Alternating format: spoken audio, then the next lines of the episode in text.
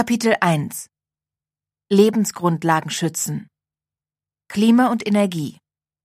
55 Nach dem fossilen Zeitalter beginnt das ökologische Zeitalter. War der Fortschritt der Moderne bislang angetrieben von Kohle, Öl und Gas und verlagerte er seine sozialen und ökologischen Kosten zu großen Teilen in andere Weltregionen und in die Zukunft, geht es beim Fortschritt heute darum, die natürlichen Lebensgrundlagen zu bewahren – sowie den gegenwärtigen und kommenden Generationen weltweit ein Leben in Freiheit, Würde und Wohlstand zu ermöglichen. Je entschiedener wir handeln, umso mehr Freiheiten und Alternativen haben wir in den kommenden Jahrzehnten. 56. Im ökologischen Zeitalter ist das Prinzip der Nachhaltigkeit leitend. Die natürlichen Ressourcen dürfen demnach nur in dem Maße genutzt werden, wie sie sich auch wieder erneuern können. Das gilt für Technologien, Wirtschaftsweisen, für den privaten Verbrauch und Konsum.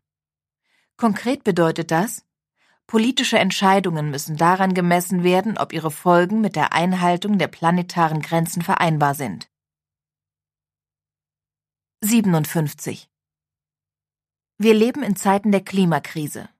Der Anstieg des Meeresspiegels bedroht das Leben an den Küsten, Trockenheit und Wüstenbildung zerstören Lebensräume von Mensch und Tier. Hitzesommer und Wetterextreme sorgen für extreme Schäden und nehmen lebensbedrohliche Ausmaße an, insbesondere im globalen Süden. Immer mehr Menschen müssen ihr Zuhause verlassen.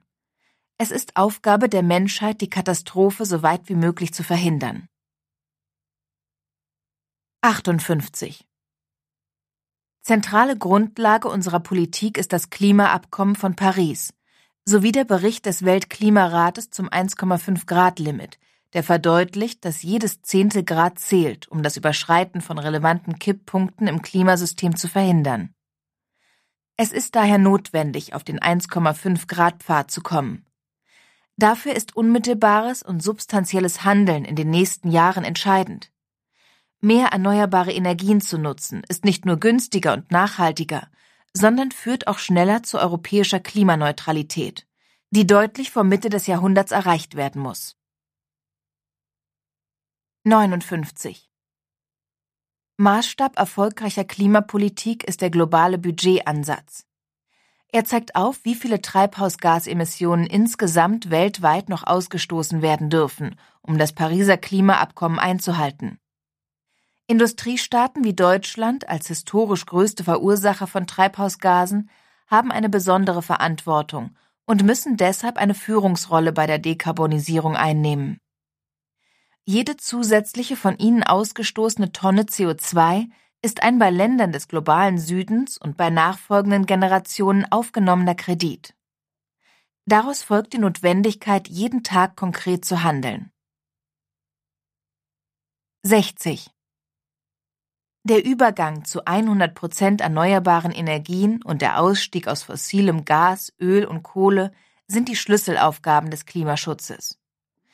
Eine schnelle und konsequente Dekarbonisierung modernisiert zugleich Wirtschaft und Industrie und sichert so gesellschaftlichen Wohlstand und Arbeitsplätze.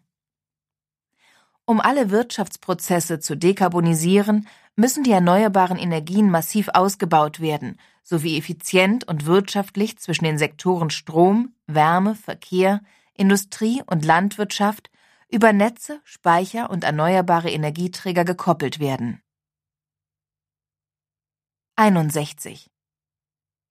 Der Einsatz moderner Technologien ermöglicht Klimaneutralität. Die Aufgabe von Politik ist es daher, den Einfallsreichtum der Menschen zu aktivieren, um geeignete Technologien zu entwickeln und clever zu nutzen. Technologische Lösungen müssen immer dem Vorsorgeprinzip folgen und Maßgaben zur Rückholbarkeit unterliegen. Denn großtechnische Eingriffe in das Klimasystem bergen unkalkulierbare Risiken. Bei der Abwägung von Nutzen und Schäden müssen also die mögliche Umkehrbarkeit sowie die Eingriffstiefe berücksichtigt werden. Technologien werden grundlegende Veränderungen und schnelles Handeln nicht ersetzen, sondern nur ergänzen können. Ebenso sind Negativemissionen kein Ersatz für Emissionsreduktionen. 62. Die Digitalisierung kann einen Beitrag für den Klimaschutz leisten. Über moderne Technik und Preissignale ermöglicht sie es, eine schwankende, erneuerbare Produktion eng mit dem Verbrauch zu verzahnen. Das Potenzial der Digitalisierung für Ressourceneffizienz und sparsamen Energieverbrauch soll bestmöglich gefördert werden. Die Digitalisierung selbst muss mit Maßnahmen flankiert werden, die den Ressourcenverbrauch begrenzen, Rebound-Effekte vermeiden und Suffizienz unterstützen. Maßstab sind die planetaren Grenzen. 63.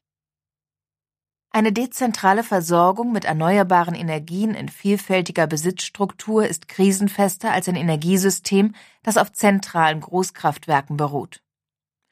Gleichzeitig lässt sich die lokale und regionale Versorgung durch erneuerbare Energien mittels einer europaweiten Vernetzung optimieren. Die Europäische Energieunion soll die Stärken der vielfältigen erneuerbaren Energien miteinander verbinden. Dabei können Solarenergie und Onshore-Windkraft in ganz Europa genutzt werden, Geothermie und Wasserkraft zum Beispiel in Skandinavien und den Alpen, Offshore-Windkraft im Atlantik, im Mittelmeer und in Nord- und Ostsee. Dies gelingt, wenn entscheidende AkteurInnen sowie BürgerInnen, Kommunen, aber auch regionale Unternehmen und das Handwerk aktiv zur Energiewende beitragen. Zugleich können sie dadurch einen unmittelbaren Nutzen haben. 64. Bei Infrastrukturen wie Strom- und Gasleitungen, die natürliche Monopole darstellen, hat die öffentliche Hand eine besondere Verantwortung. Entsprechend soll ihr Anteil bei künftigen Investitionen erhöht werden. 65. Es braucht eine vorausschauende Energieaußenpolitik auch über Europa hinaus. Sie hilft weltweit bei der Dekarbonisierung, plant und organisiert den Übergang zu neuen Energie- und Handelsflüssen und sichert noch notwendige Energieimporte. Zusätzlich hilft eine Energieaußenpolitik auf Augenhöhe mit den Partnerländern beim Aufbau der entsprechenden Strukturen, für deren eigene Energiewende und anschließend für den Export. Sie stellt außerdem sicher, dass die importierte Energie nachhaltig und unter sozial gerechten Bedingungen erzeugt wurde. 66. Um die Klimakrise zu bewältigen, ist es weder notwendig noch vertretbar, zur Atomkraft zurückzukehren.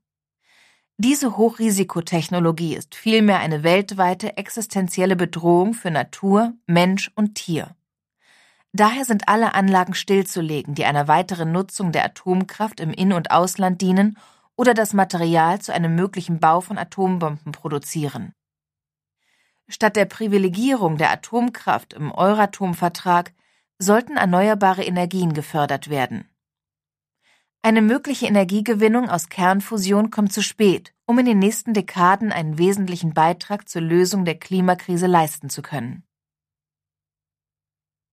67. Jetzt stellt sich die Aufgabe, einen Standort für ein Endlager für den hochradioaktiven Atommüll mit höchstmöglichen Sicherheitsstandards und bei bestmöglichen geologischen Bedingungen zu finden. Bei der Suche auf Basis von wissenschaftlichen Kriterien und mit größtmöglicher Transparenz und Beteiligung der Bevölkerung ist die gesamtgesellschaftliche Verantwortung vor Eigeninteressen zu stellen. Ebenso müssen die Zwischenlager die höchsten erreichbaren Sicherheitsstandards erfüllen. Umwelt, Naturschutz und Landwirtschaft 68. Der Verlust an Biodiversität ist so dramatisch wie die Klimakrise. Schlimmer noch. Die beiden Krisen bedingen sich gegenseitig und können daher auch nur gemeinsam gelöst werden.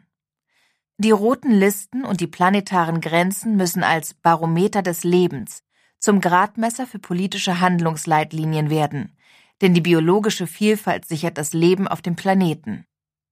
Ökologischer Landbau, die Ökologisierung der konventionellen Landwirtschaft, flächensparendes Planen und Bauen, der Erhalt wertvoller Lebensräume, mehr Schutzgebiete und Biotope sowie mehr Wildnis und freie Natur an Land, in Flüssen, Seen und Meeren sind als wirksamer Schutz für Artenvielfalt und Umwelt zu betreiben und zu fördern.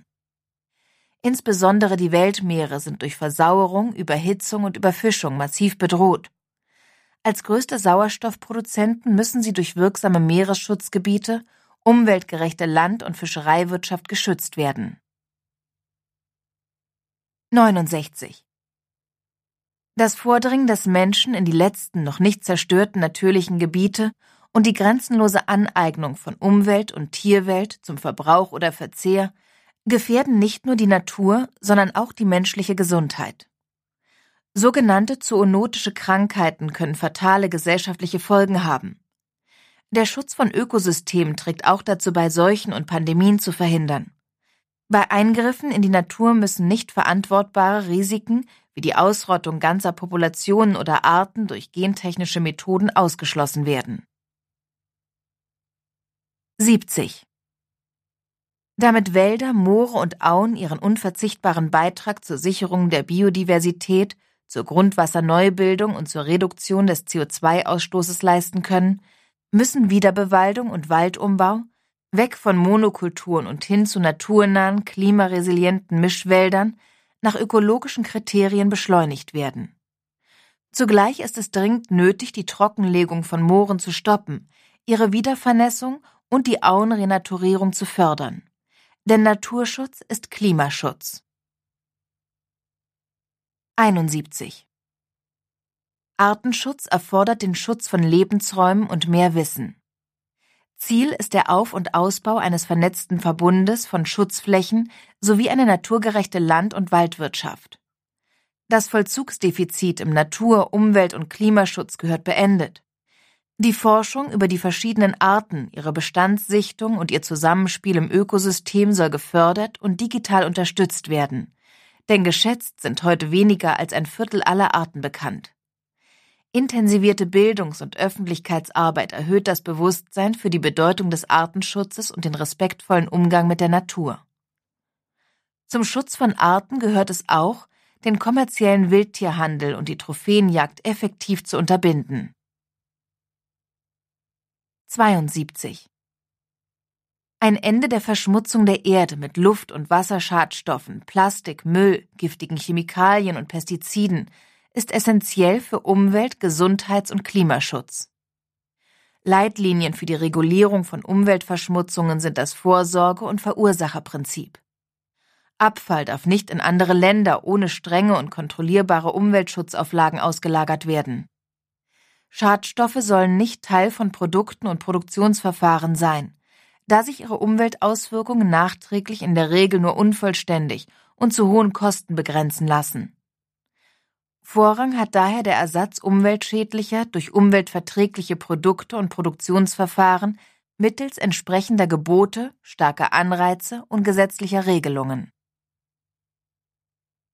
73. Um den Raubbau an der Natur zu beenden, muss der absolute Verbrauch von natürlichen Ressourcen substanziell und rasch reduziert werden. Dies gilt auch für Ressourcen, die importiert werden. Die Achtung der planetaren Grenzen bedeutet, dass Wohlstand und Lebensqualität so weit wie möglich vom Ressourcenverbrauch entkoppelt und Ressourcen in eine vollständige Kreislaufwirtschaft überführt werden. 74. Eine zukunftsfähige Landwirtschaft arbeitet mit der Natur. Die wachsende Abhängigkeit von Weltmärkten mit engen, schuldengetriebenen Produktionszwängen und wenigen Großkonzernen von Pestiziden und Saatgutpatenten gehört beendet.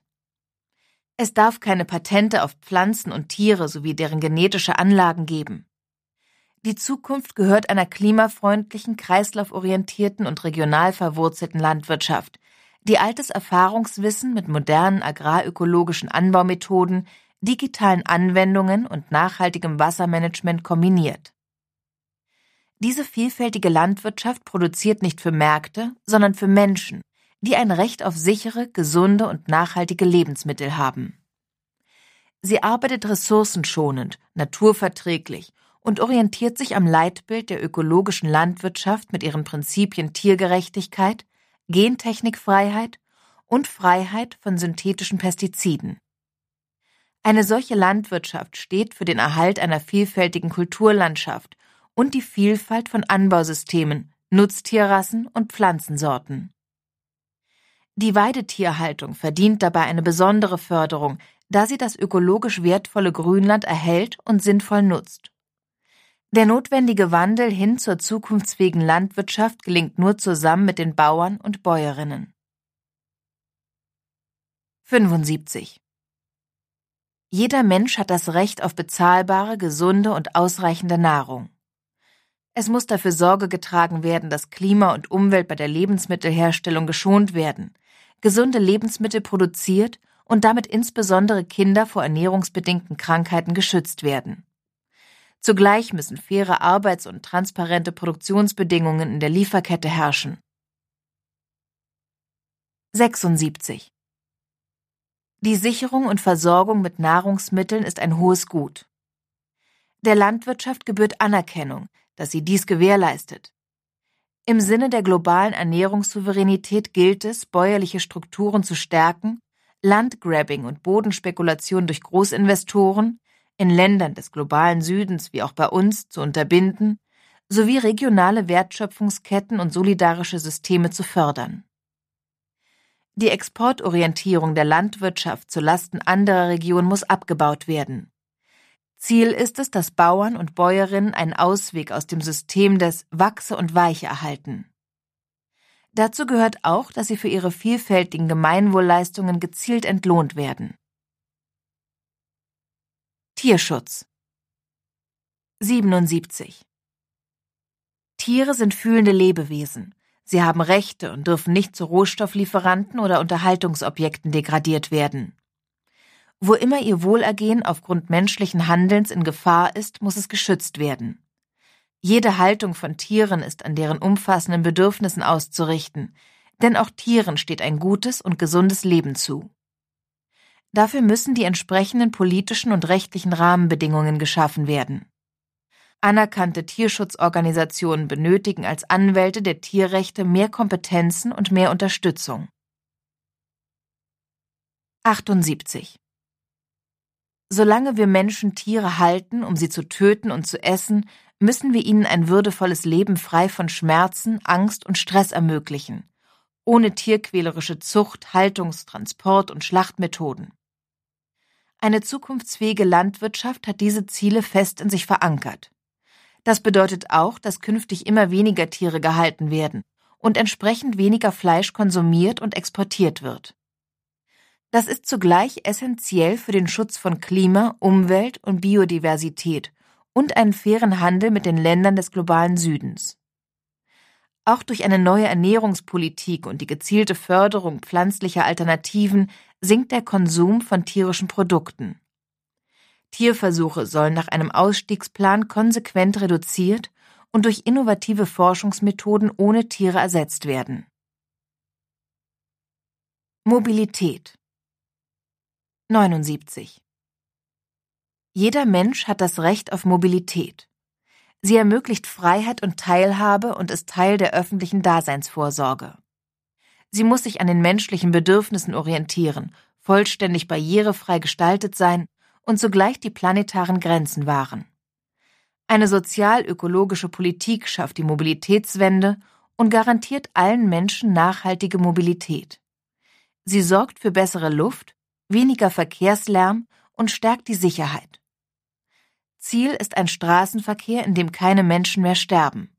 Dazu braucht es strenge Geschwindigkeitsbegrenzungen, auch auf Autobahnen. 80. Die öffentliche Förderung der einzelnen Verkehrsmittel ist in Zukunft am ökologischen Fußabdruck auszurichten.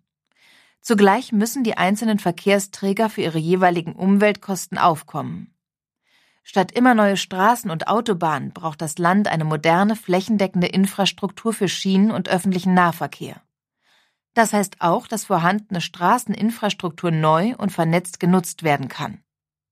Attraktive Angebote führen zu einer Verkehrsverlagerung.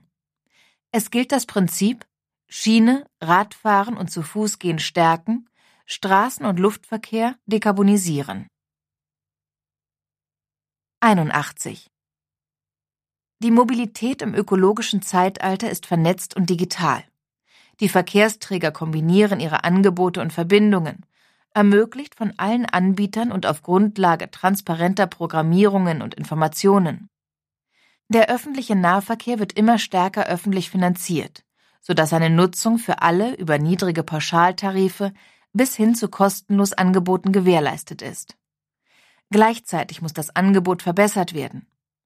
Verschiedene Mobilitätsformen greifen so nahtlos ineinander und ermöglichen individuelle Mobilität, auch für Menschen mit einer Behinderung oder mobilitätseingeschränkte Menschen. Homeoffice, Videokonferenzen und flexibles Arbeiten tragen zusätzlich zur Verkehrsvermeidung bei. 82. In ländlichen Räumen ist die Mobilitätswende am anspruchsvollsten, denn viele Menschen sind dort auf das Auto angewiesen. Deshalb braucht es gerade hier einen verlässlichen Takt bei der ÖPNV-Anbindung. Da, wo weiterhin ein Auto gebraucht wird, wird es künftig emissionsfrei und digital vernetzt sein. Regionale Wirtschaft zu stärken und Menschen bezahlbaren Wohnraum in der Nähe ihres Jobs zu bieten, vermeidet unnötige Wege, Gütertransporte und Pendelwege. 83. Der Raum in den Städten wird Stück für Stück neu aufgeteilt. Sichere und barrierefreie Infrastruktur für Fußgängerinnen, Radfahrende und Menschen mit Behinderung sowie ein attraktiver, für alle erschwinglicher und verlässlicher Nahverkehr bilden das Rückgrat einer sozial-ökologischen Mobilität. Insgesamt wird es deutlich weniger Autos und weniger unnötigen Verkehr geben. Die Autozentrierung von Verkehrspolitik, Stadtplanung und Gesellschaft gehört der Vergangenheit an. Fahrräder und E-Bikes können Autoverkehr ersetzen und unsere Städte und Dörfer lebenswerter, sicherer und mobiler machen. Radwege und Ladestationen vorausgesetzt. Klare und überprüfbare Umsetzungsschritte der übergeordneten Klimaziele treiben die Mobilitätswende immer weiter voran. In den Städten gehört die Zukunft der autofreien Innenstadt. 84. Die Verkehrswende in der Stadt und auf dem Land gelingt nur mit einer starken und zuverlässigen Bahn. Das erfordert einen Aus- und Umbau des Nah- und Fernverkehrs, eine getrennte Bewirtschaftung von Infrastruktur und Betrieb und eine erhebliche Angebotsausweitung. Dazu gehören die Anbindung an Regionalzentren, auch über Verwaltungsgrenzen und nationale Grenzen hinweg, sowie der Ausbau und die Elektrifizierung des Schienennetzes, damit alle größeren Städte angebunden sind. Stillgelegte Bahnstrecken sollen reaktiviert werden. Die europäischen Großstädte sind durch schnelle transnationale Bahnverbindungen, ein komfortables Nachtzugangebot und ein einheitliches europäisches Buchungssystem zu vernetzen. Das sind wesentliche Voraussetzungen dafür, dass Kurzstreckenflüge sowie viele Regionalflughäfen überflüssig werden und der Flugverkehr, wie klimapolitisch notwendig, merklich zurückgeht. 85. Auch der Güterverkehr muss klimaneutral und schadstofffrei werden. Für diese Aufgabe müssen alle Möglichkeiten genutzt werden, insbesondere die Verlagerung von Straße und Flugzeug auf Bahn und emissionsfreie Schiffe sowie der Umstieg auf alternative Antriebssysteme, der Bau und Ausbau von Oberleitungen auf Straße und Schiene und die Förderung des kombinierten Güterverkehrs Straße-Schiene. Es gilt, durch dezentrale Verteilkonzepte die Städte möglichst frei von Lkw zu bekommen. Wohnen 86 Jeder Mensch hat das Recht auf Wohnen. Nur wer ein gesichertes Zuhause hat, kann Freiheit und Teilhabe erleben. Allen dieses Recht zu ermöglichen, ist Teil der öffentlichen Daseinsvorsorge. Eine sozial-ökologische Wohnungspolitik garantiert jedem Menschen ein würdiges Zuhause innerhalb der planetaren Grenzen. 87. Im urbanen Raum zeigen sich die Herausforderungen für die ökologische Gesellschaft wie unter einem Brennglas. Das überholte Leitbild der autogerechten Stadt kostet Lebensqualität und macht krank. Mehr Wohnraum und mehr Platz für Grün und Stadtnatur, städtisches Leben, Freizeit, Begegnungen und Erholung schaffen lebenswerte Städte mit kurzen Wegen, in denen die Menschen gerne wohnen und arbeiten. Das Stadtklima wird verbessert, die Bodenversiegelung minimiert und das Recht auf saubere Luft sichergestellt. 88. Die lebenswerte Stadt der Zukunft ist eine Null-Emissionen-Stadt. Dies gelingt, wenn erneuerbare Energien, saubere Mobilität und klimaneutrales Heizen verbunden werden. Dazu gehören Plus-Energiehäuser, Gebäude, die Solarenergie ernten, begrünte Fassaden und Dächer sowie Gebäude, die mit kreislauffähigen ökologischen Baustoffen errichtet, modernisiert und gedämmt werden und die vielfältigen erneuerbaren Wärmequellen gemeinsam nutzen. So tragen die Quartiere der Zukunft aktiv zur klimafreundlichen Stadt bei. 89. Der gesamte Gebäudebestand soll CO2-neutral geheizt, gekühlt, belüftet und beleuchtet werden. Klimagerechte Energiestandards für Neu- und Altbauten, die den gesamten Lebenszyklus der Gebäude und Baumaterialien berücksichtigen, sowie Wärme- und Kühlsysteme, die auf erneuerbaren Energien basieren, geben den Weg dahin vor. Zugleich müssen die Städte durch klimagerechte Planung, mehr Grün und ein ausgeklügeltes Wassermanagement widerstandsfähig gegen Hitze, Dürre, Stürme und Starkregen gestaltet werden. Klimagerechtigkeit bedeutet auch, dass energieeffizientes Wohnen für alle erschwinglich und barrierefrei zur Verfügung steht. 90. Es braucht eine Bauwende, damit das Bauwesen wegkommt vom hohen Rohstoff- und Energieverbrauch und flächensparsam einsetzt. Nachwachsende und recycelte Baustoffe sind Grundlage einer Kreislaufwirtschaft. Gebäude werden in Zukunft mit gesunden und klimaneutralen Baustoffen errichtet, instand gesetzt und modernisiert. Die Umnutzung von Bestandsgebäuden sowie die nachhaltige Stadtentwicklung und Gebäudeplanung stellen die Menschen mit ihren Bedürfnissen in den Mittelpunkt und sichern so das Erreichen der verbindlich vereinbarten Nachhaltigkeits- und Klimaziele. Soziales und Ökologie 91 der Übergang in das ökologische Zeitalter muss mit einem gestärkten sozialen Zusammenhalt und mehr Gemeinwohlorientierung einhergehen. Bei allen Maßnahmen des Übergangs gilt es, auf den sozialen Ausgleich zu achten, zum Beispiel in Form finanzieller Kompensationen. Je schneller und verlässlicher der notwendige Umbau weg von den fossilen Energien angegangen wird, umso besser können abrupte Brüche vermieden werden. 92 es muss sichergestellt werden, dass alle Menschen Zugang zu essentiellen Gütern der Daseinsvorsorge wie Wohnen, Wasser, Strom, gesunde Ernährung, Mobilität und Breitbandanschluss haben. Deshalb müssen sozialstaatliche Garantien immer mit Blick auf Preisänderungen angepasst werden. Und es braucht eine Daseinsvorsorge, die es den Menschen ermöglicht, klimaneutral zu leben. Investitionen in eine solche Daseinsvorsorge tragen zu sozialer Gerechtigkeit und Klimaschutz bei. 93.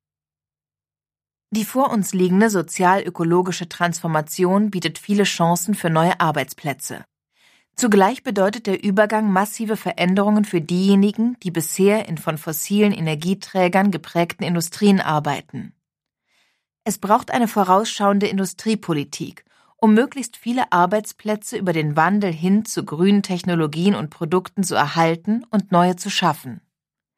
Gleichzeitig ist es Aufgabe der Gesellschaft, den betroffenen Menschen Beteiligung an den Transformationsprozessen zu ermöglichen und ihnen eine Perspektive auf gute Beschäftigung sowie umfassende Möglichkeiten zu beständiger Fort- und Weiterbildung zu eröffnen. 94 Subventionen in umwelt- und klimaschädliche Produktionsweisen und Produkte untergraben den ökologischen Umbau von Wirtschaft und Industrie. Es gilt daher, diese zu beenden und das Geld stattdessen zukunftsfähig einzusetzen. 95.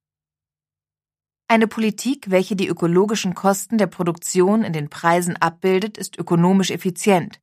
Sie kann aber auch zu sozialen Schieflagen führen. Deswegen gilt es, Preispolitik, auch einen anzustrebenden transnationalen CO2-Preis, immer mit Maßnahmen zu kombinieren, die zu mehr Verteilungsgerechtigkeit führen. Indem die Einnahmen aus ökologisch lenkenden Instrumenten an die Bürgerinnen zurückfließen, werden Umweltschutz, Klimaschutz und soziale Gerechtigkeit miteinander verbunden. 96 die Kosten des Übergangs sollen gerecht und solidarisch getragen werden. Dem Staat kommt hier eine relevante Aufgabe zu. Den Weg zu einer klimagerechten Gesellschaft nicht zu gehen, würde noch wesentlich mehr kosten. 97. Kapitalströme müssen in nachhaltige Aktivitäten umgelenkt werden. Im Rahmen von Divestment wird auf den Finanzmärkten nicht mehr in Kohle, Öl und Gas investiert, sondern in erneuerbare Energie, emissionsfreie Mobilität, Gesundheit und grüne IT.